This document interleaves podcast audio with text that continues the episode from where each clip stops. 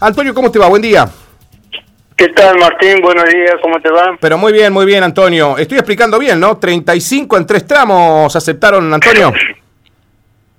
Sí, efectivamente, hemos acordado un 35% de aumento salarial.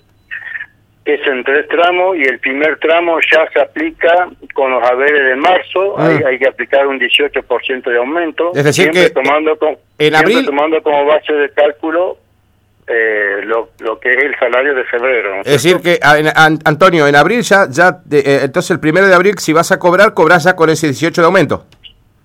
Sí, Ajá. generalmente cobran la primera semana de abril, ya tiene que estar incluido el 18% de aumento. Ujú. Después, en los haberes del mes de junio, ahí hay que aplicar otro 20 eh, otro 8% más de aumento, y ahí ya estamos sumando una totalidad de un 28%, y que obviamente ese 28% va a servir para impactar Claro. beneficiosamente a la primera cuota del aguinaldo 2021. Ujú, ujú. Eh, y después falta el último tramo, allá por el mes de septiembre, con los haberes del mes de septiembre, aplicar el 9% restante y ahí estaríamos completando el 35% que se ha pactado. O sea, Antonio, que eh, en septiembre, es decir, en los sueldos de octubre ya tendrían imputado el 35 total del aumento con aquel 9 que le queda, pero también ustedes impusieron una cláusula de revisión, ¿no? Sí, efectivamente, eh, nosotros hemos dejado asentado, se ha estipulado que, bueno, que allá a principios de, de- del mes de noviembre, Ajá. sentarnos a sentarnos nuevamente para evaluar y comparar este 35% de aumento obtenido Ah. con el índice de inflación al momento y proyectado al mes de diciembre. Eh, o sea, ¿cuál es el sentido de esto? De, eh, de no perder, de no perder absolutamente ningún punto eh, a la inflación anual Claro. del año 2021. Porque- o sea que cuando nos sentamos a, a- a revisar y comparar la inflación con, el, con este 35% de aumento y vemos que hay diferencia eh, y que la inflación nos está ganando, obviamente vamos a vamos a hacer el pedido formal de que bueno se se otorgue el, el porcentaje restante para no perder ante la inflación. Sí, no es una cláusula gatillo como la conocemos, Antonio, pero es una cláusula de revisión a nivel inflacionario en el momento de que se decidan sentar para ver si están empatados con la inflación o han quedado detrás los salarios, digamos. Sí, sí, no es una cláusula gatillo porque no es de aplicación este, automática. Claro, claro. Este, obviamente esperemos en la responsabilidad de los intendentes y presidentes comunales y que cumplan con lo que hemos conversado y con lo que hemos dejado escrito Mm. y que no tengamos que andar haciendo paro para que se sienten nuevamente a conversar, porque esa es una de las cuestiones Claro, por qué claro. le, escapa- le escapamos nosotros a estos temas. Porque después los intendentes y presidentes co- comunales muy pícaros no se sientan, no se quieren sentar a conversar.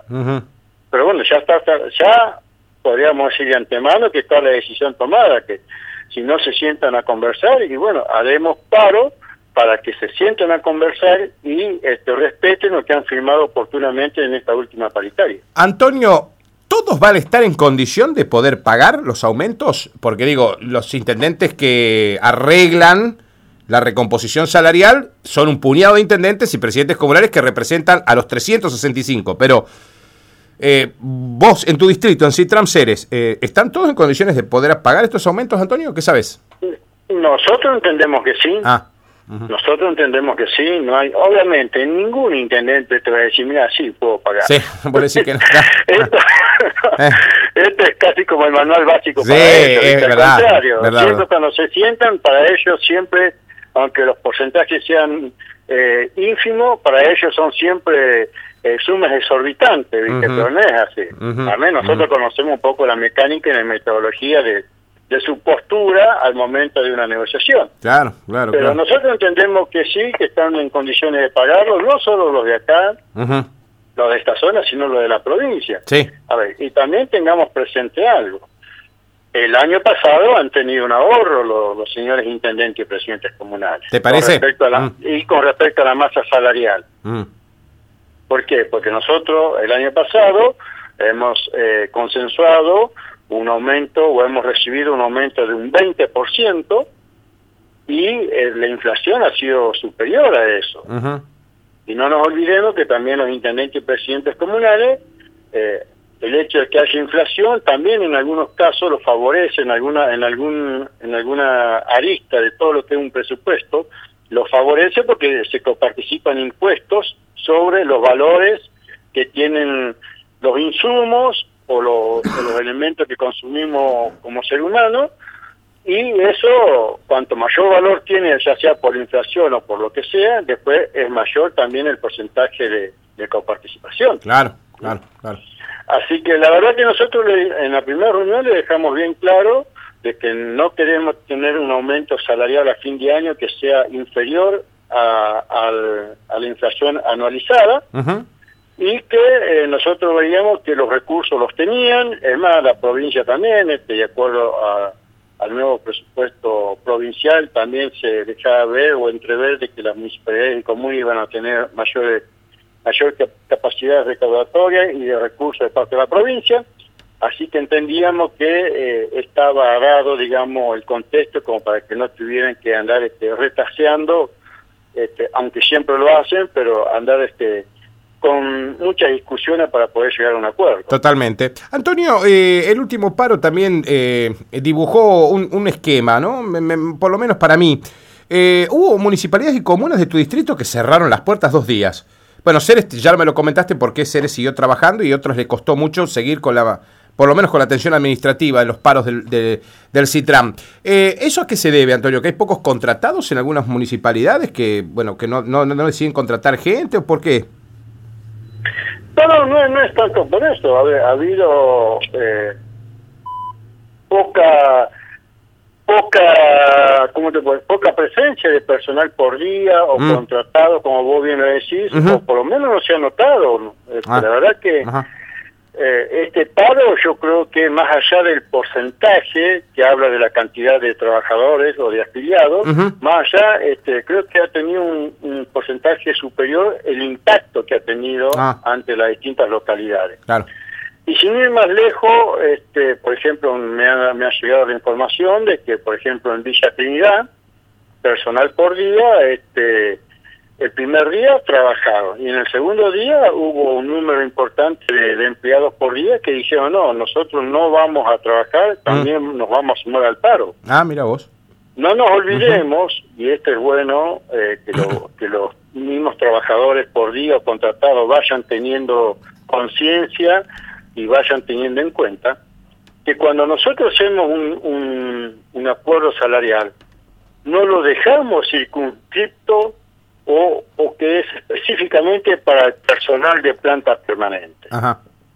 El acuerdo salarial es para todo el personal que está en relación de dependencia con la municipalidad o, la, o con la comuna. O sea, llámese, de acuerdo a la ley 9286, llámese personal de planta permanente, llámese contratado o llámese personal eh, a destajo o por día, como le dicen normalmente. Perfecto. O sea que el aumento que tenemos nosotros, que luchamos los efectivos, también lo tienen que hacer valer los propios trabajadores por día o contratados. Y eso, o sea, nosotros le estamos dando una herramienta eh, legítima, eh, legal, plasmada en un acta de paritaria para que ellos también exijan con la ayuda del sindicato si es necesario, pero que ellos también exijan de que así como nosotros vamos a tener un aumento salarial del orden del 35%, a ellos también se le debe incrementar este porcentaje. Perfecto. Antonio, eh, hablando de contratados, eh, ¿cómo venimos en Ceres, por ejemplo? Te voy a preguntar en Ceres si hay alguna otra municipalidad que, que quieras agregarlo, está bien con el tema concursos, ingreso de personal a planta permanente, ¿cómo viene eso? Porque se habló tanto el año pasado eh, sobre esto que estuvo en discusión en el comienzo del año pasado y ahora ¿cómo venimos? Venimos igual. Ah, ¿Qué quiere decir eso? ¿Qué quiere decir eso? No, no sé. Es que solamente se habló para la pública. ¿eh? Mm. Solamente se habló para, para quedar bien y para decir, eh, estas personas entraron sin concurso, y sin embargo yo gobierno nuevo hago exactamente lo mismo mm.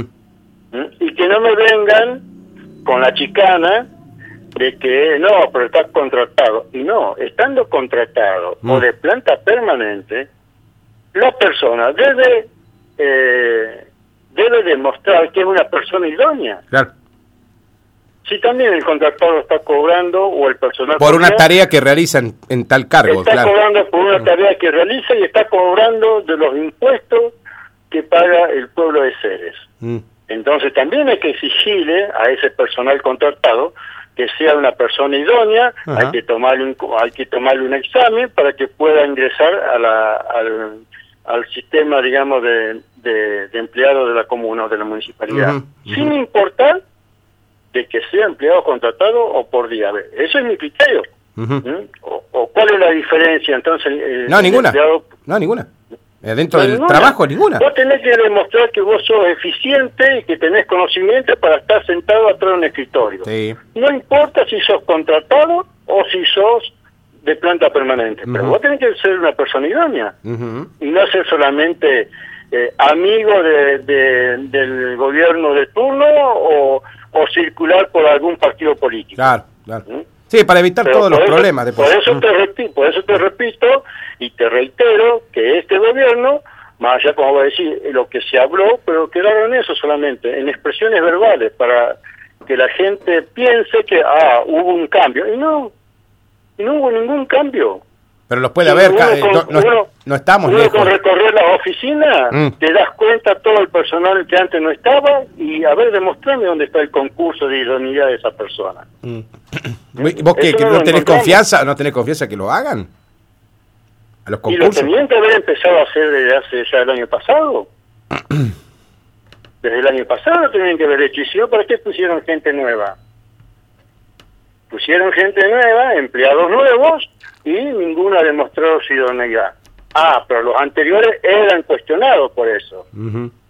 Eso es lo que, lo que digamos, yo resalto, de que para una, cuando conviene se dice una cosa y después cuando conviene se hace otra. Creo que fui claro, ¿no es cierto? Claro, ¿Se muy, muy claro, porque acá ya tengo mensajes con respecto a lo que estás manifestando. Y yo, por supuesto, Antonio, eh, siempre bregamos nosotros, porque todo empleado, me imagino que también, eh, no, no debe querer eh, después que se vaya, más allá del amiguismo, no amiguismo, por eso uno tiene una simpatía política cuando vota nomás, después que el trabajo hay que hacerlo todos los días. Yo me imagino que también todo empleado desea de alguna manera su formalidad laboral, Al- Antonio. Eh, que pueda, pueda concursar, pueda sentarse en un lugar donde realmente tiene que estar sentado eh, y, y empezar a escalar también en su propia eh, carrera laboral. No, no creo que todos querramos ser contratados nomás, Antonio. No, no, no, yo creo que no, no, pero no estamos hablando, a ver, el hecho de que sea contratado no, no estamos haciendo, nosotros haciendo esa observación. Mm, Lo que yo estoy haciendo es la observación es que quién me da a mí, a ver, yo como ciudadano de Chile, ¿cómo sé que esa persona es contratada? sí, es tenía idónea. la idoneidad, Ah. tenía el estudio, tenía la capacidad para estar sentada ahí. Claro, está O simplemente me tengo que fijar a ver si es afiliado a un partido Claro, político. no, sí, sí. Eso es lo último. A eso, Ah, a sí. eso es lo que nosotros, lo que Mm. nosotros digamos, eh, rechazamos y repudiamos. Y como se sabe bien, acá en Chile somos un, sí, una ciudad, pero nos conocemos medianamente todos. Sí, totalmente. Totalmente. Sí. Entonces, a nosotros ojalá hubiera, ya sea contratado o lo que sea, hubiera más personas, porque hace falta gente, ¿eh? Hace falta gente. Mira vos. Pero que ingresen por la puerta como Sí. corresponde. claro, por la derecha. ¿eh? por la puerta del frente.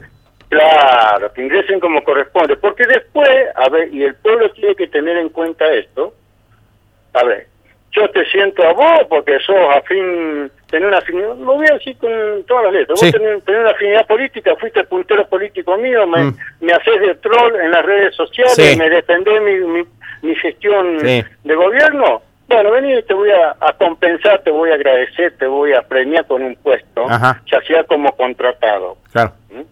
Pero lo que pasa es que esa persona va a través del transcurso del tiempo que está como contratado, va tomando derechos, va adquiriendo derechos y después termina siendo de la planta permanente. Era- O sea que sutilmente, sí.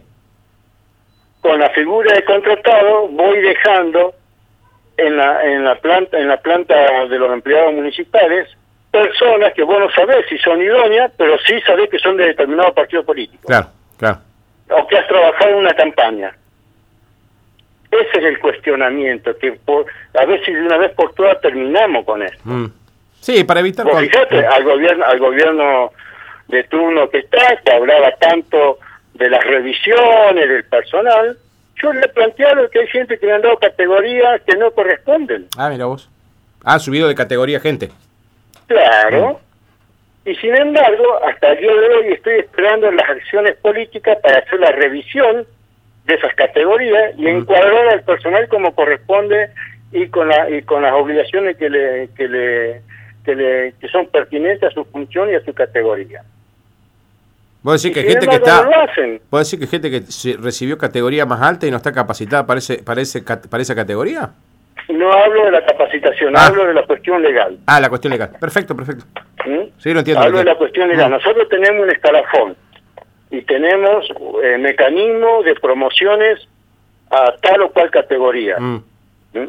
Y sin embargo, vos, por eso te digo, lamentablemente el gobierno de Alejandro Upuy, que hablaba tanto de revisión para sanear a la municipalidad de, vicios, y sin embargo, dependiendo de, de, dónde venía el vicio, se saneó. Mm. O hicieron la revisión y tomaron acciones. Pero de otra gente, y que algunos son afines a este partido político, y aún con el pedido del sindicato, aún así no se le han este, reacomodado la categoría y en algunos casos volver para atrás porque tienen categoría que no le corresponde o fueron mandadas en su momento. Y que eso representa optimizar los recursos económicos del municipio, porque, a ver, si a vos porque sos de mi partido político te voy a pagar una categoría 19, hmm.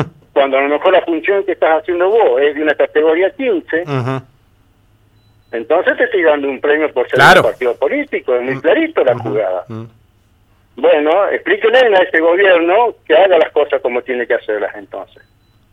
Nosotros celebramos de que las cosas se hagan lo más apegado posible a, las relaciones laborales, a la ley, a nuestra ley que rige a los municipales y comunales. Pero que la vara sea para medirlos a todos igual. Esa es la idea, Antonio. Eso, por, por, sí, pregonamos todo por eso. Eso, eso pregonamos todo. Esa es la idea y este fue el discurso, porque ahí nomás quedó en el discurso del gobierno de Alejandro Gupul.